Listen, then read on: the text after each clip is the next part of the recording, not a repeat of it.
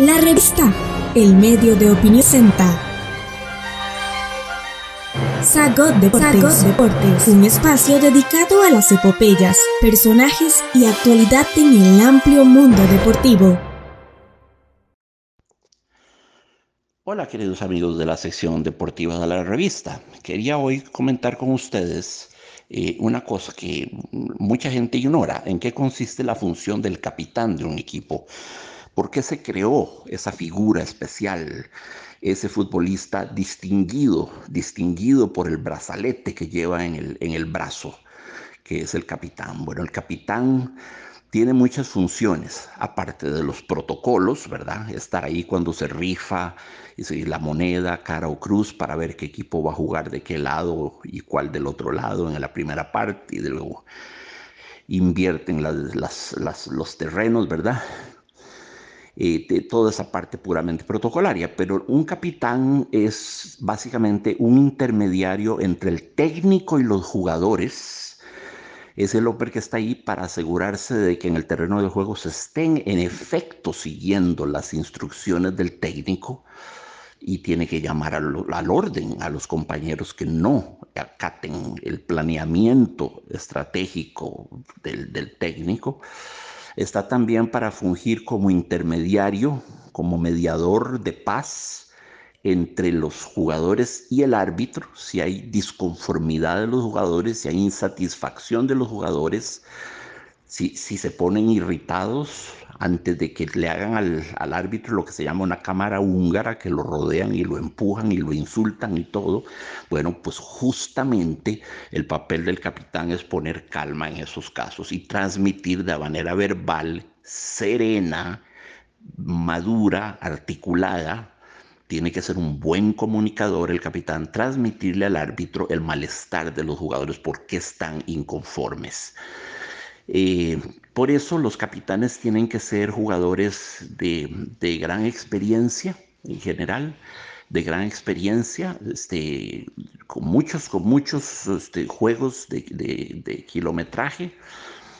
y jugadores de sangre fría, de madurez, de inteligencia, buenos comunicadores, son spokespersons para el equipo, ¿verdad? A menudo nos los topamos en las conferencias de prensa, dando declaraciones al lado del técnico, a veces hablan más que el propio técnico. Eh, sí, el capitán tiene, tiene muchas funciones importantes.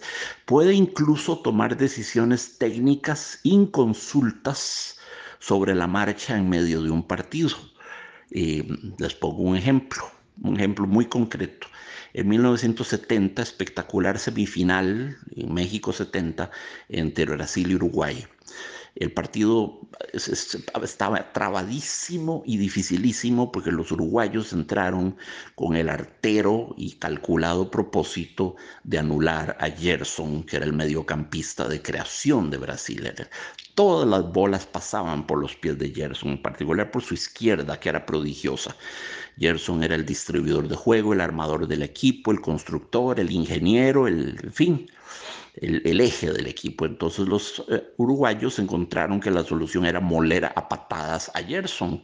Entonces tan pronto Gerson agarraba un balón, lo botaban o le jalaban la camiseta o el pelo o lo mordían o lo escupían o lo insultaban o en fin, todas las formas de agresión concebibles. Fue un partido muy ríspido, muy, muy, muy osco, muy, muy, muy friccionado.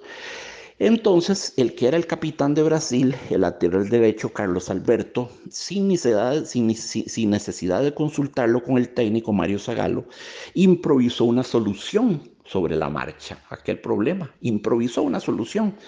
Le dijo a Gerson, Gerson, venite vos para atrás, no armes juego, venite para atrás acá, más jugando más cerca del portero, más cerca de nosotros, del bloque defensivo, y Clodoaldo que era el volante de contención, el número 5, que no construía juego, normalmente Clodoaldo lo vamos a mandar a tu puesto para que construya juego. Pero claro, para eso hay que tener un equipo con recursos, ¿verdad? Con jugadores polifuncionales que puedan hacer diversas cosas y todas bien hechas. Clodoaldo resultó casi, casi tan buen constructor de juego como Gerson. Y los uruguayos ya no sabían a quién pegarle porque habían entrado al campo programados para patear a Gerson, pero Gerson ya no estaba generando peligro, entonces no tenía sentido molerlo, licuarlo a patadas y Clodoaldo no lo habían percibido nunca como un jugador peligroso, entonces no lo patearon. La prueba está que Clodoaldo anota el gol del empate, Brasil va perdiendo 1 a 0, anota el gol del empate en el minuto 45 del primer tiempo, a pase de Tostado, una pared con Tostado por la, por la izquierda maravilloso, ¿verdad? Maravilloso. Y eso fue idea del capitán Carlos Alberto, una, una, solución sobre la marcha, ¿verdad? Una solución tomada sobre la marcha porque el partido no, no prosperaba en la condición de, asfixia, de hostigamiento, de encerramiento en que tenían a, a Gerson.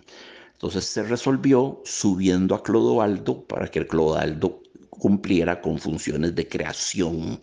Él, que más bien jugaba recuperando bolas, lo mandaron a crear y como era el gran futbolista que era, polifacético, creó también, también como supo defender. Entonces ahí tienen, pero eso fue una decisión de, tipo intelectiva creada por Carlos Alberto, el capitán. No se lo preguntó siquiera a Mario Zagalo. Él ahí, ahí, ad hoc sobre la marcha tomó la decisión de esa, de esa permuta ofensiva y Brasil terminó ganando el partido 3 a 1. Entonces, eh, los capitanes tienen enormes eh, responsabilidades, ya ven ustedes, de tipo social, de tipo, eh, son embajadores de la paz, son los que concertan la paz, son los que serenan a un equipo, los que traen, los que aportan calma y sangre fría y flema y ecuanimidad a un equipo, conviene, repito, que sean jugadores experimentados, generalmente son porteros o defensas, más rara vez mediocampistas y prácticamente nunca delanteros pues los delanteros son muy permanentemente agredidos, entonces están, tienen un juego más bilioso, el capitán tiene que ser muy sereno, muy ecuánime, entonces generalmente los capitanes son defensas y más frecuentemente aún porteros. Muchas gracias amigos. Estamos en las plataformas de Spotify, Apple Podcast, Google y Anchor como la revista. La revista.